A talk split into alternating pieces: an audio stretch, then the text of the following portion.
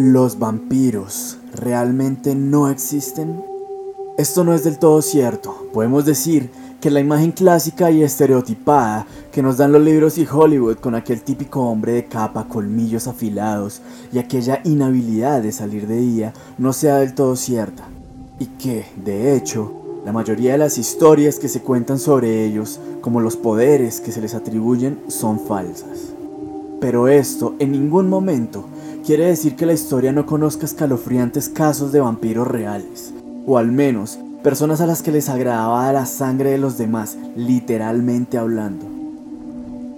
Esta noche les contaré uno de los casos de vampiros que se han logrado registrar, pero de tantas historias vampíricas, qué mejor que contarles la de una asesina húngara, que enmarcaría la historia con sufrimiento y agonía.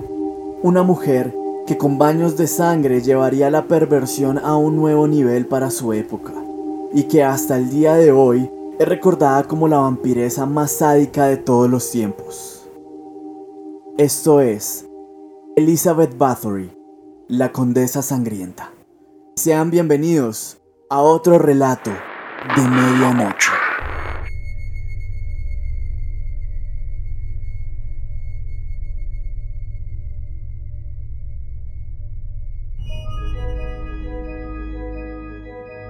Del seno de una de las familias más antiguas y adineradas de Transilvania, se calcula que Erzsébet, nombre húngaro, Isabel en español o Elizabeth en inglés, nace en el reino de Hungría entre los años 1560 y 1561. Durante su infancia, múltiples fuentes dicen que sufría de convulsiones gracias a la epilepsia, que se pudo gestar posiblemente debido a la endogamia de sus padres. En ese momento, el tratamiento contra la epilepsia incluía dar a la persona epiléptica una mezcla de sangre de un paciente no afectado. Esto lleva a la especulación de que los asesinatos de Elizabeth durante su vida posterior fueron parte de sus esfuerzos por curar la enfermedad que sufría desde que era una niña. Sin embargo, no hay pruebas sólidas que respalden dicha especulación. Según la leyenda, Elizabeth Bathory fue una cruel asesina en serie, obsesionada por la belleza, utilizando la sangre de sus jóvenes sirvientas y pupilas para mantenerse joven en una época en la que se consideraba que una mujer de 44 años se acercaba peligrosamente a la vejez. En una ocasión, Elizabeth vio a su paso por un pueblo a una anciana decrépita y se burló de ella. Y la anciana, ante su burla, la maldijo diciéndole que la noble también envejecería y se vería como ella algún día.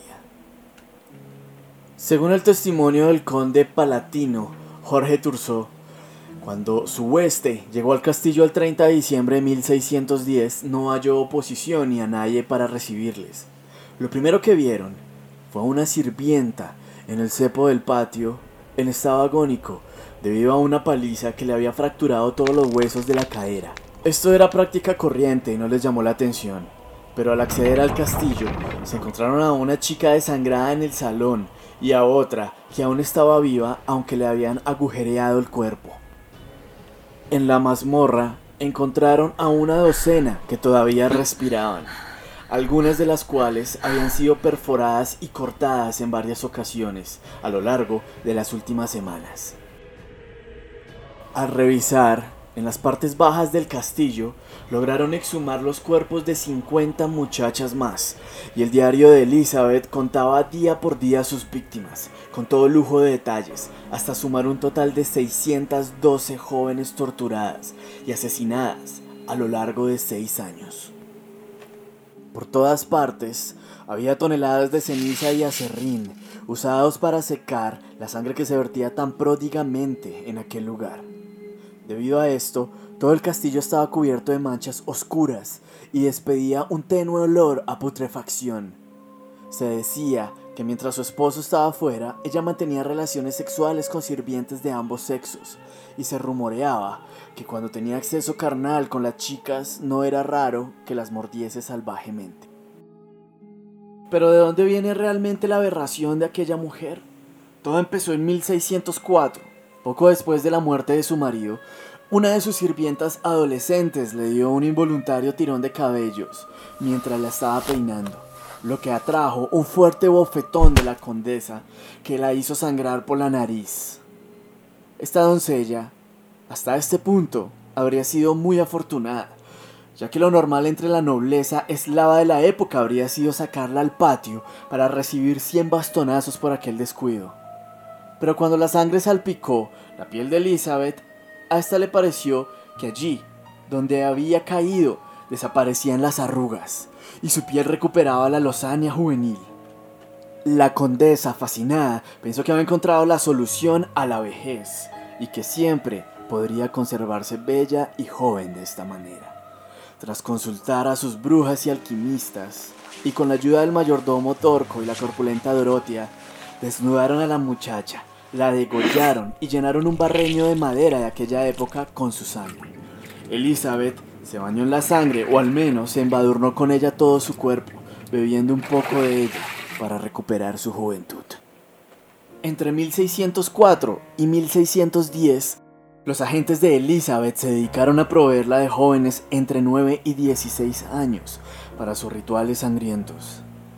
En un intento de mantener las apariencias, habría convencido al pastor protestante local para que sus víctimas tuviesen entierros cristianos respetables. Cuando la cifra comenzó a subir, este comenzó a manifestar sus dudas. Morían demasiadas chicas por causas misteriosas y desconocidas. Así es que ella lo amenazó para que callase y comenzó a enterrar en secreto los cuerpos desangrados.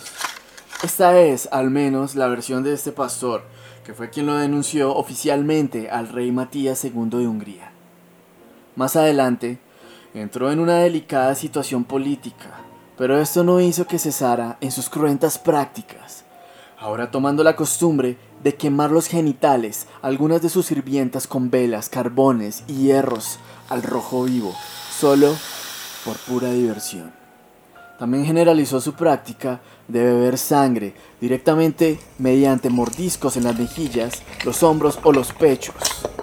Para estas cuestiones privadas se apoyaba en la fuerza física de su corpulenta secuaz Dorotea, que aunque ya mayor seguía siendo muy capaz de inmovilizar a cualquier joven en la posición requerida. Esto ocurrió mientras estuvo en Viena. En 1609, Elizabeth, por falta de sirvientas en la zona, como consecuencia de tantos crímenes que ya hacían desconfiar a la gente humilde, cometió el grave error que acabaría con ella, utilizando a sus contactos. Comenzó a tomar niñas, adolescentes de buenas familias para educarlas y que le hicieran compañía.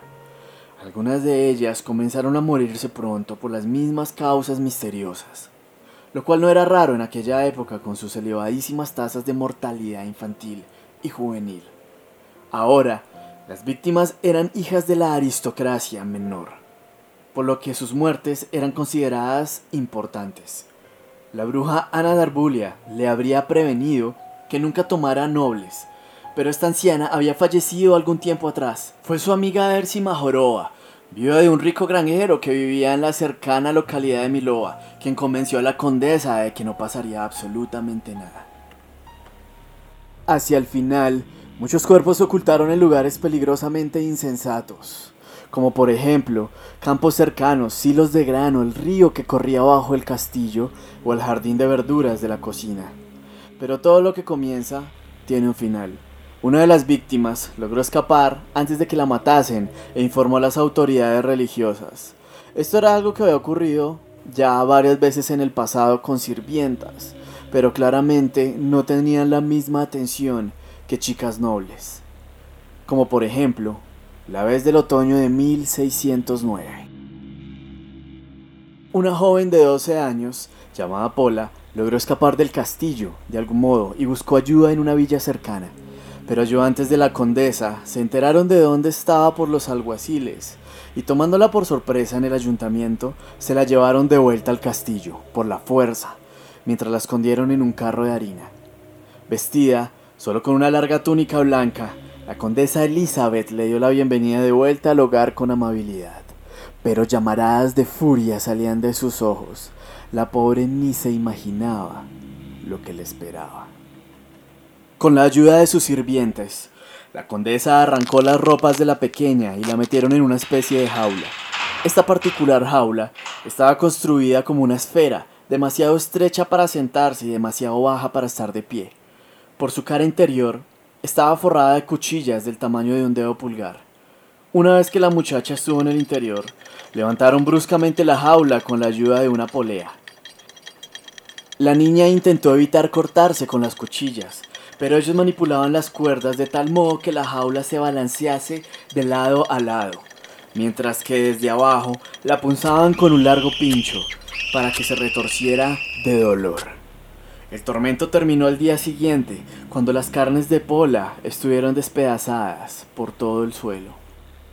Esta descripción tiene un parecido con otro artilugio de tortura utilizado por Bathory su nombre era The Iron Maiden, en español la doncella de hierro. Este artefacto era una especie de sarcófago que reflejaba la silueta de una mujer y que por dentro tenía afilados pinchos. Este artilugio se abría para introducir a la víctima y luego encerrarla para que los pinchos se incrustaran en su cuerpo. En diciembre de 1606, Bathory fue detenida junto con tres de sus funcionarios, que fueron torturados y quemados en la hoguera. Bathory fue encarcelada en su propio castillo y puesta en régimen de aislamiento.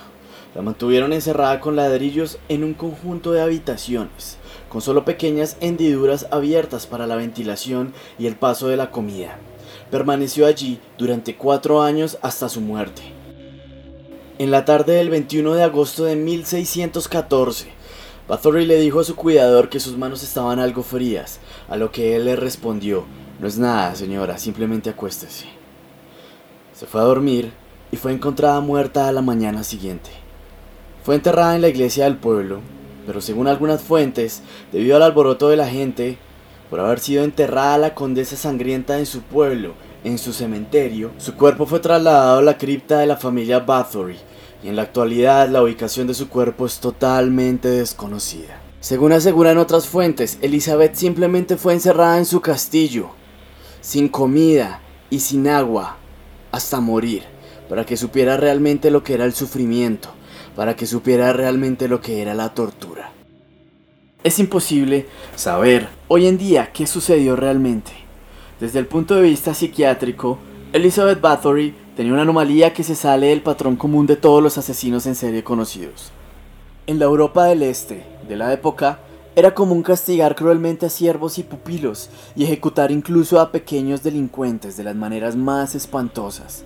Quizás fuera sádica y en consecuencia se aplicara especialmente a la hora de imponer disciplina o incluso obligar a sus sirvientas a tomar parte en prácticas sadomasoquistas, más o menos extremas. Ninguna novedad para la nobleza de su tiempo, cuya impunidad y poder legal le permitía tratar a su servidumbre como quisieran. Es muy probable que a toda la historia de la condesa Elizabeth se le añadiese una campaña de difamación debido a sus enemigos políticos. O quizás fue realmente una torturadora y asesina en serie, amparada en su estatus, que solo se perdió cuando por falta de nuevas víctimas entre la plebe recurrió a las hijas, que formaban parte de la nobleza menor. Una vez más, la realidad supera la ficción, las leyendas más oscuras pueden convertirse en las realidades más claras, absurdas y tétricas en nuestro diario vivir. Hoy en día, se siguen registrando casos de personas con desórdenes mentales que aseguran ser vampiros, escondiendo personas en sus sótanos y desangrándolas para autocomplacer sus necesidades. Personas sin capa y colmillos, pero sí con muchas ganas de hacerte sufrir, hasta que supliques y pidas una inútil misericordia mientras te desangras a los pies de un verdadero vampiro.